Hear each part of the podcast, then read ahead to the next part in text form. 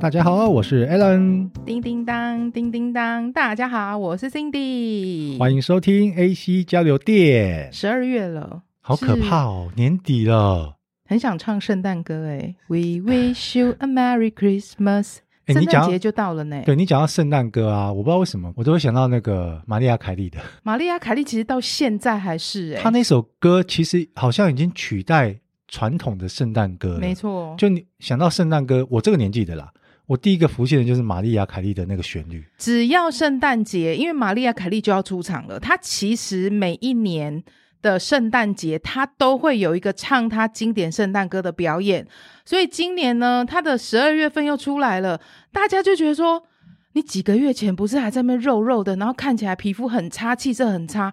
你只要十二月一到，你要表演，你就变回那个原本你想象中、他印象中那个。状态很好的玛丽亚·凯莉耶！哎，我听到你讲到这边，我回去等下录完之后啊，我要去用 YT 搜寻一下.看看他每一年是不是真的都就像你说的啊，没有上节目或是没有上镜头之前，他就是状态不是很好，状态不好，然后很露。可是他只要一上节目之后，他就是整个状态很好，而且他每一年的圣诞节，他都会有，你知道，就是不同的小巧思，例如说可能。我的印象中，这一次他就做那个很像你知道那种升降的秋千下来，然后就又开始唱歌，我就觉得好有趣哦！真的就像你讲的，想到圣诞节，你就会对他很有回忆。每个年龄层，他每个时代对圣诞节的回忆都不一样。对食物，每一个人的印象好像也会有有所不一样哈、哦。圣诞节你会想到吃什么圣诞大餐吗？我对圣诞大餐的定义就是。小时候在看的电影和影集，浮现那个火鸡。出了社会，我有能力之后，我也去试着要去过过圣诞节，然后有去吃过圣诞大餐。可是我真的觉得 火鸡不好吃呢。讲到火鸡，因为其实圣诞节我们大家都知道，这种就是西方传过来的节日嘛，所以你现在在想象中，你的印象中就是。很多圣诞节的圣诞大餐都是比较属于西方的食物，而且其实每一个国家它对于圣诞节要吃的东西，其实都还是有点不一样。比如说英国，英国就是吃火鸡，就像你讲的，你的印象中他们就是吃那个火鸡啊，烤火鸡大餐，就一只火鸡，然后这样你知道。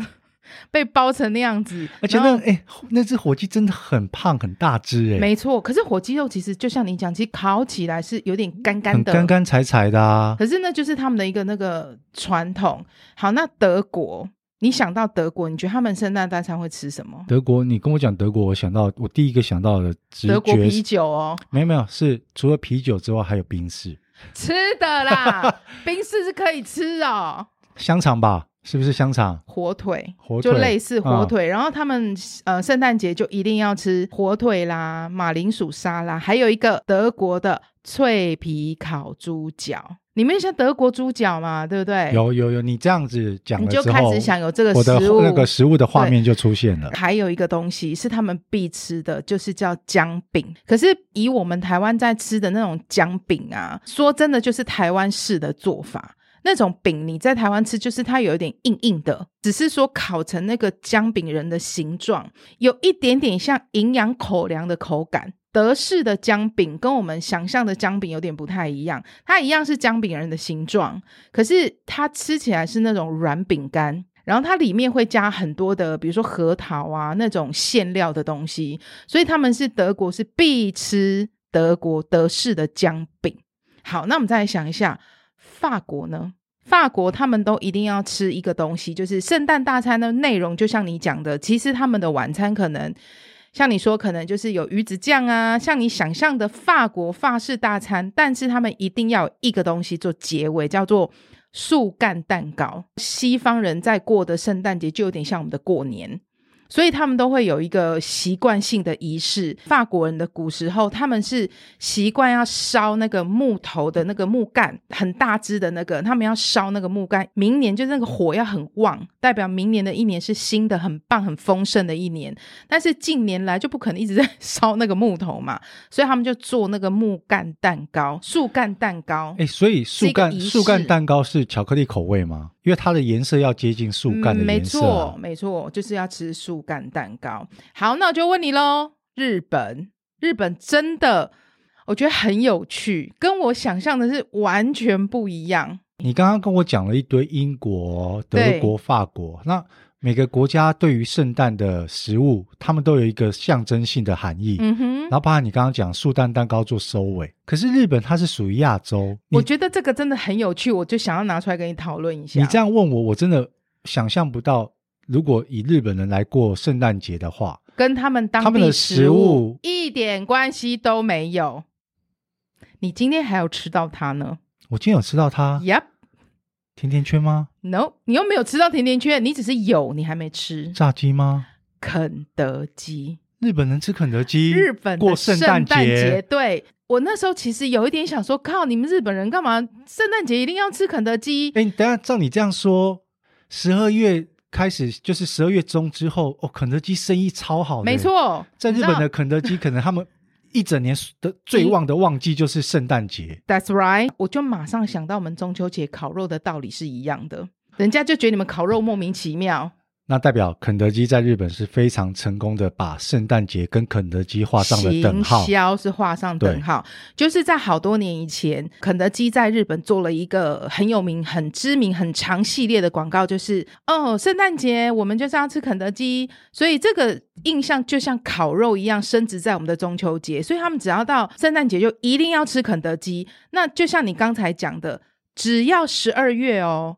每一间日本的每一间肯德基营业额都是十倍以上，所以你就知道日本就是必吃肯德基，是不是很有趣？分享到现在为止的这种跟各国圣诞文化还有食物有关的冷知识啊，我如果是听众，我听到这边，我真的觉得是一个。很有帮助的知识，你觉得有什 有什么帮助？这个帮助就是说，不是因为我在听的时候，我我可能会跟你有一种对话共鸣的感觉。哦，你会觉得这可能是我们真的没想过的。对，你讲到日本，我们想到的就是寿司跟拉面嘛。嘿啊，所以我说，哎，好奇怪，日本吃的不是自己。可是你你你怎么可能想象得到圣诞节？就他们圣诞节，因为肯德基行销太成功了，就像我们小时候，明明万家香，我们小时候就没有那个烤肉啊。对啊，然后突然就变成。以台湾来说，中秋节就一定要烤肉。可能你年纪跟我有点差，我小时候就有烤肉喽。我要消音。好，那再来美国，美国其实就是你可以想象到的，就是火鸡，但是他们会有个东西很特别，叫玉米粥。可是这玉米粥不是我们想象，那是麦吗？不是，或者是麦吗？不是，就是我要跟你讲说，不是像我们台湾吃的，就是玉米的白。不，你讲麦，我们是讲白。他们做的是有一点点像玉米浓汤的概念，可是它的又不是那种咸的浓汤，里面有很多的南瓜。然后它会加上一些玉米，加上一些奶油，所以你可以想象这种甜汤。这个我喝过，这很好喝。这就是他们一种习惯。再来呢，意大利，Italy。你现在是打算把我们地球所有的国家环绕一圈吗？OK，我们只到意大利就结束喽。好，好，意大利，意大利，OK，吃披萨和意大利面？No，不是吗？没有，因为那就是很平常的食物。可是他们他们在圣诞节就必吃的东西就是海鲜、鱼呀、啊。什么淡菜呀、啊、牡蛎呀、啊，海鲜不就是平常都会在他们的意大利面里面吗？对，可是他们就是在圣诞节是一定要必吃这种东西。你就想像刚火鸡也是嘛，嗯，平常他们也都可以吃火鸡，只是说这个食物在在圣诞节的时候，它一定要出现在餐桌上。那在台湾，我们又回到台湾来，我们没有被行销到吗？我们没有，我们真的没有。你你有在想说我们台湾是圣诞节一定要必吃什么吗？朋友一起在过圣诞节的时候，嗯、你说在餐厅的话吃得到那个大只的烤火鸡，可是你自己要做烤火鸡很麻烦。就是商家啦，那种餐厅他们就会自己为自己的餐厅去设计圣诞大餐。那那个圣诞大餐就是我餐厅是什么，我就设计我的圣诞大餐嘛。我也有看过那种牛肉面店。他有设计自己的圣诞大餐，就比如说两人份的牛肉面什么什么，然后再加一个什么小菜，诶那个叫圣诞大餐啊。那个牛肉面店的那个海报，圣诞节的海报是不是把麋鹿换成一只牛？嘿，之类的。然后后面牛有戴一个圣诞帽，对，然后后面 拉着圣诞老公公。对，所以我我其实不知道说我们台湾有什么一定在圣诞节要吃，顶多就是像你讲炸鸡吧、披萨吧，比较像是西方的食物。那因为这一次我们参加了这个圣圣诞大餐大乱斗的这个活动，希望我们可以自己做一道料理，分享我们是如何做的。说到这边啊，嗯，我不得不谴责一下。谴责什么？因为你参加了这个圣诞播客圣诞大餐的生死斗，我们家辛迪呢，因为参加了这个串联活动，所以他有加入到这个串联活动的群组里面。是的，骂一下人是不是，不得不骂一下斯塔克，真的，还有宝，你们。你们他妈的是要逼死谁啊？我跟辛迪本来就只是想说，好好的做一个跟圣诞节有关的，然后辛迪是真的花了时间去做了一些食物。没有，我跟你讲，我本来想象的是说，哎，我们参加这个串联，过去曾经做过什么料理，如法炮制做一下。我本来想的是说，好，我们来做一个炖饭好了，因为我之前有做过炖饭，我觉得蛮好吃的。然后，呃，因为有红红绿绿的感觉，蛮圣诞节的感觉，我就想说，好像简单做个炖饭。我心里想的就是那一盘炖饭。我真的看到那个群主哦，我看到史塔克 po 出来照片，我整个想说，天哪，你们也太认真了吧，史塔克。史塔克老师，史塔克教授，教授，你是要逼死谁？我就跟 Alan 说，我整个求生欲起来了，我不能输。然后后面又看到宝那一块肉，宝那块肉，它不是单纯的就一个肉。哎、欸，我跟你讲，宝还说，嗯，那个是我做的有点为失败的作品，是不是很逼人？你们这些人就跟考试要到，然后跟同学说。啊，我没有看书诶，我昨天好早就睡了，结果你们都考一百分，你们是要逼死自己的同学吗？我发现这样很好，本来我可能想到就是只有那一个主食，但慢慢的我想说不行，那既然大家都这么认真的话，我也要非常的认真。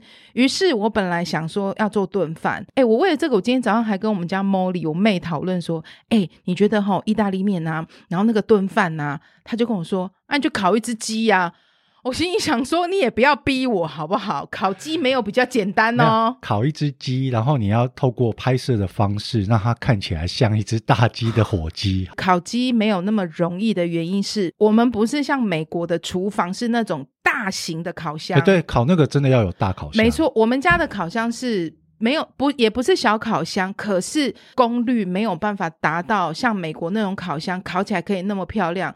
我很害怕外面熟了里面是雪，万一你等下要试吃一切开吓到。所以我后来我们做了意大利面，Alan 哥就说不是啊，啊你要参加这个，那这样我很没有参与感呢。你至少要做给我吃吧。我本人压力就更大了。本来这个本来这个计划呢，我们 AC 交流店参加了之后，就只是想说，哎，辛迪自己在家做一做。我们不要说随便，不是随便，稍微用心跟认真的做了一道料理就好，看起来好看，好看。拍照拍了之后呢，漂亮，漂亮，PO 到我们的 IG FB 上面，嗯哼，参加这个串联的活动。是的，结果呢，就是有那个说没有看书的同学，我们的教授，那两位。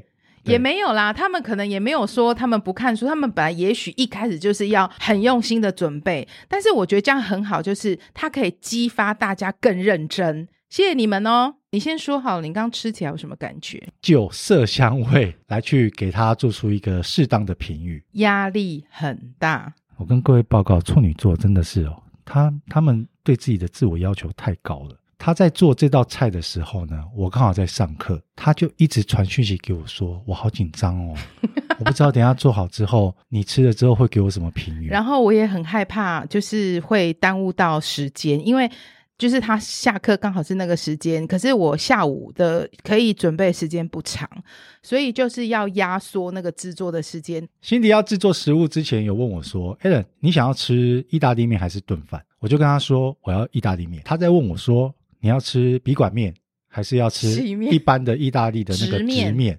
我说好，我要直面。他就很认真的去采买，之后等我下课，还有保温哦，带到我们的录音室。我一打开的时候，外观是非常成功的。各位，谢谢各位现在在听我们节目的同时，也可以看着我们粉砖的照片。虾子，那个叫回鸡吗？中卷，中卷，蛤蜊，然后还有那个是什么菇？红喜菇，红喜菇是不是还有菜？还有洋葱，对，外观看起来呢是一道非常成功的意大利面。可是齁，在它打开外观之前，我必须说，我有用了一个很漂亮的盒子装给他。你知道，连盒子都要精心挑选。打开之后呢，看到了刚刚上述的那些食材，面的颜色也很漂亮，然后上面有撒一些胡椒。但是你刚开始吃之前有点微担心，因为你看到了胡椒，胡椒会常常会盖过原来食物的味，变成是让你的味觉全部都是胡椒的呛辣味而已。可是，哎，Cindy 的胡椒加的恰到好处，好不好？好感动。我闻的时候，我跟各位讲，海鲜是新鲜的，它的海鲜味并没有抢走意大利面本身的味道。我在闻的时候，我有闻到。辛迪，因为辛迪一直跟我说他有加一个秘方，我我是秘方要等一下说，我是闻不出来那个秘方是什么。但是我一讲，你等一下就会回到刚刚你吃的时候，你就会想到说啊，原来是这个。你知道你在吃的时候，我的那种心情就很像入门的媳妇，第一次要端给婆婆吃，煮煮好了一桌菜，然后要等婆婆来品尝，对，然后就想说啊，不知道妈吃了感觉怎么样？那个心情的忐忑是这样。吃了第一口。我就直接跟心里说：“嗯，真的好吃。对”我不是在就是为了客气而夸奖它。意大利面呢，有把酱汁的味道全部吸收了进去，面煮的刚刚好，不会太硬，也不会太软，充分的把酱汁吸收到里面。胡椒有包裹在面的上面，然后可是你不会呛辣，我不会呛辣。然后你的这个酱汁里面又有吸收到，因为里面有放虾子跟海鲜，里面有把海鲜的精华。也跟酱汁一起吸收到了面条里面，所以我单吃面条进去的时候，那个口感是非常好的。那你吃了，你后来有吃了一些配角，比如说蛤蜊、跟中卷、跟虾子，觉得有入味？蛤蜊不用，蛤蜊其实不用多说太多了。蛤蜊只要它是新鲜的，蛤蜊都很好吃。中卷呢，跟虾子是真的很成功的意大利面的酱汁。有渗透到这个食材里面，就是有吸进去，有吸进去。我常常吃到那种面归面，食材归食材，那个意大利面的酱汁味道没有渗透到食材里面，就会觉得有点可惜。对，对对会觉得可就变成是一个单独的海鲜的味道而已。可是你今天这道菜，虾子跟中卷都有非常完美的把意大利面的酱汁味道吸收在一起。你好像那个美食评论家，好会讲哦。除了食材新鲜之外呢，我这个人很喜欢把先把虾头咬掉，然后在嘴巴里面呢，把虾头里面的汤汁吸干净，之后再咬烂，然后把虾头吐出来，虾头的味道非常的鲜美。真棒呢！Perfect，这虾子啊，好好表现的真好。虾子很好吃啊，然后中卷真的是也很新鲜有弹性，而且除了中卷自己本身的味道，就我刚刚讲的，你意大利面酱汁的味道也有包裹在里面，跟面整体吃起来是非常搭配的。感谢你，很 match，没有完全没有让我觉得说面是面，食才是食材。那你会觉得就是味道太淡或太咸或太怎么样吗？以我的口味来说，今天的味道刚刚好。因为辛迪一开始叫我非常认真的用评审的角度去看待他的这一碗意大利面，所以我先很认真的看了外观，然后去闻了一下它的味道，真的有够认真。我再看了一下食材，我先品尝一两口意大利面之后，我再单独吃了食材之后呢，好，等我把我心里面想要讲的一些想法记下来了之后呢，我是直接把那一碗拿起来。他就很用爬的，我是用爬的，没有在管我。对对，我是我是用爬的，很快的就把这一碗意大利面爬完了。他跟我讲了一句话，就是我觉得很感动。他说：“哎、欸，你是真的会煮的哎、欸。”印象中，我觉得辛迪就是会煮一点点菜，可能就跟很多女生一样，嗯，我会泡泡面。我会煮蛋花汤，对。可是今天我会下水饺，很认真的呢，把这个意大利面煮出来之后，我吃完，我就看着他说：“辛迪妈妈，我靠，你是会煮菜的呢。”讲到这边呢，你是不是好奇我是怎么做的呢？那因为其实我们今天参加的这个串联活动呢，主要是希望可以自己动手做嘛。那当然就是你要去分享制作的过程，跟大家一起分享说我们是怎么制作我们这一道圣诞大餐的。其实今天真正。要在煮之前买了意大利面，我在犹豫说到底是要煮海鲜还是培根，但是后来想说啊，先想想看家里有什么食材。家里有海鲜的食材的话，那就做海鲜意大利面。那先分享一下我的做法是这样。那不会做菜的这个阿伯，你也可以随时有问题都可以提问。觉得当厨师的人一定逻辑都要非常好。像刚才我说时间是很紧张，有压缩嘛。我就要开始先想流程。那在照片里你会看到呢，其实很多是现成的东西，那是我只是为了你知道哈，不要输拍照漂亮而已。但是真正我做的东西，除了意大利面以外，还有那个呃薯条跟鸡块。那薯条跟鸡块是属于成品，我只是放进气炸锅加热。但是你就要先规划流程，先去气炸这些东西，等待的时间我就去厨房去做。锅子的东西，那先分享一下这个气炸锅的小秘方。那通常我都会分两段式，东西都是在冷冻库，所以我一下来的时候其实是不用解冻，放进去的时候我会先用比较低温，大概一百二到一百四的温度，八到十分钟。其实这个目的是先让它香，温度先降下来，就会开始再转到。两百度高温加热，看状况，大概就是八到十分钟，你就会吃到真的是媲美外面餐厅的好吃的炸物。哎，但你没有吃到这个，哎，到底笑屁哦？我刚刚在笑，是因为你非常认真的在讲解制作这个炸物的过程，就会浮现了。欢迎来到辛迪妈妈的厨艺小教室。大多都是直接丢下去，分阶段温度设定不一样，等到出炉的之后，食材的口感会差很多，完全不一样。你如果真的就是像包装上写的两百度，然后十五分钟，其实你吃起来的东西都会有点过硬，就没有薯条那个口感啊，没有鸡块那个口感，而且会干干的。对，所以下次大家可以这样试试看哦。好，那先去放了气炸之后，我们就到。那个厨房开始准备东西，因为有蛤蜊，那那个什么前面吐沙制作过程就不说了，就直接讲煮的这个流程。蛤蜊先滚水，先把它煮到有一点开了之后，你不可以让它滚到很开，你就是微微打开之后就要立刻捞起来。就先放着备用，另外一锅要滚水，滚水就是开始煮那个直面。意大利面的锅子要有一点不一样，请问这位直男知道吗？是要比较有深度吗？对，好聪明哦，谢谢。稍微微微深度啦，因为我们家也没有那种专门煮意大利面的锅子，通常是要、因为那个直面它下锅的时候，它是先直挺挺的站着，对，然后等到。温度到了，它下半部软掉，它下半部开始软化的时候，它就会对摊下来。除了深度要够之外，锅子的宽度也要够宽。其实你知道吗？煮任何的面哦，不止意大利面，其实煮任何的面，你的锅子都要又宽又广是最好的，因为他们才有那个游泳的空间，那个面才会真的好吃。他们才能在锅子里面尽情的翻滚，没错，所有的面条，哦、所有的面条才能够均匀的受热。这真的，这真的是有差的。可是煮面有几个流程，意大利面不是水滚放下去就好了。呃，先煮水，水滚了之后，加要先加一点点盐，再加一点点橄榄油。我会先加橄榄油，有的人有加，有的人不加啦。可是我自己是有加。水滚了。加了一点点盐，加一点橄榄油之后，你就把那个面这样子撒下去。好，那煮面的时间非常重要。我买的面呢，你会看那个包装。其实每一种面，因为宽度、细度跟你的面体不同，所以它可能会有那种包装会写煮十五分钟啊，煮十二分钟啊，煮八分钟等等的。诶，意大利面要煮那么久？我一直以为顶多五到六分钟。没有，因为它的面心比较厚。滚的时间不够久的话，它吃不透，就是生生的。哦、你吃起来会觉得就硬硬的这样子。我在自己在煮意大利面的时候，我会少于包装的时间。比如说他讲十二分钟，我可能就只煮八分钟；他讲八分钟，我可能就煮五分钟。待会我要下去再炒过。它其实还是会有受热的时间。我过去如果是照包装煮，假设是十二分钟，我就煮十二分钟。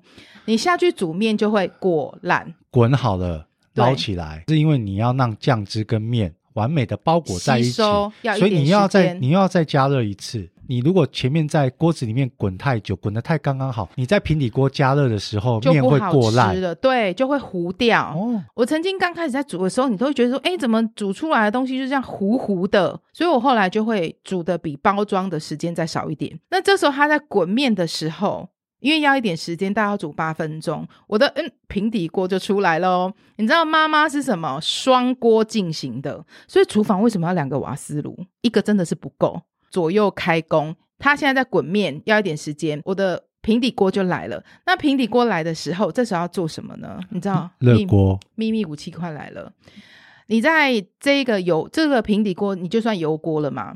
油锅的时候，我会先呃先加一点橄榄油，橄榄油是我们的基底，好，再放一点点一点点蒜末，所以其实蒜末不多，但是你刚吃没有觉得很酸，对不对？因为它主要就是提味，它主要是提等一下那一些海鲜的食材，加一些洋葱啊，你刚吃到的洋葱啊，然后红喜菇啊，好，秘密武器是什么呢？我会加一点东西，叫做虾酱，有没有感觉鲜味其实真的就从这里来的？还有一个很重要的东西叫鱼露。你刚刚讲虾酱的时候，我就在想你会不会有加鱼露？因为他们两个是好朋友。可是鱼露，我跟你讲，鱼露这个东西就是你的量要抓得很准。你如果加太多的话，太咸了，会变成除了太咸的之外，鱼露有时候过多会让你觉得很恶心，对，味道很重。没错，其实有时候在煮东西的时候，就会想到过去妈妈说你要加怎么几匙盐，什么几匙油。说真的，你要问我，我也讲不出来。妈妈都说她是凭感觉。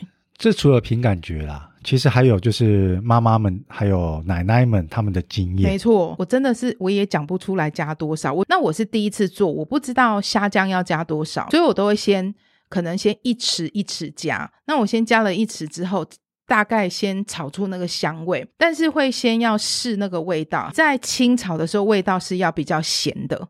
因为你还需要再加其他材料进去嘛，虾酱啦、鱼露啦、洋葱啊、什么红喜菇啊这些东西，你就是香味就出来了嘛。这时候重点喽，关小火，一定要关小火。我觉得食物的好吃火候很重要，当然食材新鲜也很重要，而我觉得火候也超级重要。然后这时候我就关小火，关小火的时候我就加了海鲜的东西，中卷啊、蛤蜊呀、啊、你的虾虾啊。嘿，就把它放进去，任何你想加的海鲜料放进去。其实这时候时间就差不多了。这时候关小火，东西下去，稍微微炒一下。这时候他们正在吸味道。你面煮好，你不是要沥出来吗？我水不会沥到百分之百的干，我会留一点点水分在里面，加进去。你刚才有一些料的那个锅，留一点点水啊，其实就跟。我们平平时自己在泡维力炸酱面，你跟我跟你讲，维力炸酱面呢，一定要留泡好之后，你把水沥掉啊，你你的面的底部一定要留一点点水。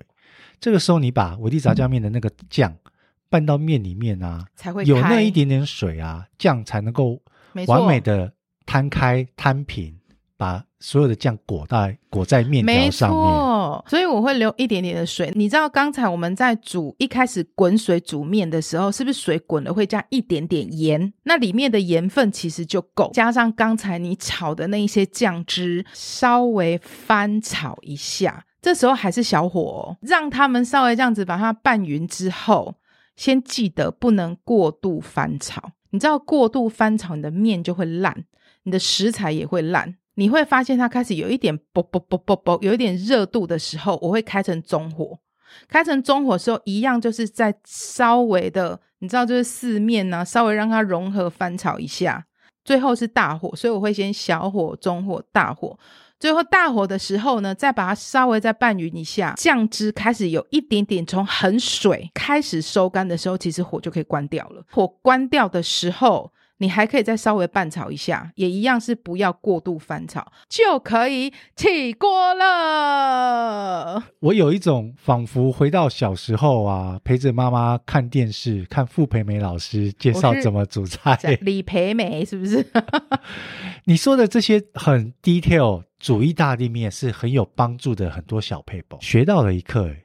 所以哪一天我如果想要就是给二宝惊喜，想要试着自己来煮煮看意大利面，我就 call out。你刚刚讲那个黑胡椒的事情啊，我跟你一样，我不太喜欢黑胡椒的味道去抢走我食物的味道。我的黑胡椒是不下去炒的，最后是起锅的时候，我可能装好了，我的黑胡椒是撒一点点在上面，不太会抢到你的味道。黑胡椒只要下去炒过之后，那个呛辣的味道就会比较散发出来。